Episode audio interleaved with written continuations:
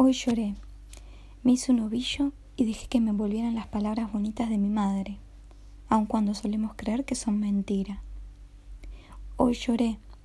Me pregunté por qué el amor duele en todas sus formas y por qué mi intensidad me hiere tanto. ¿Cómo puedo hacer para no lastimarme a mí misma? El amor nunca es malo cuando nace desde la entrega.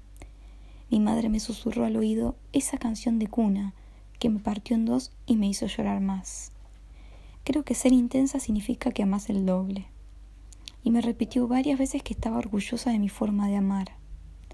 Que alguien reconozca nuestra capacidad de amar es tan importante como ser capaz de reconocerla por nosotros mismos.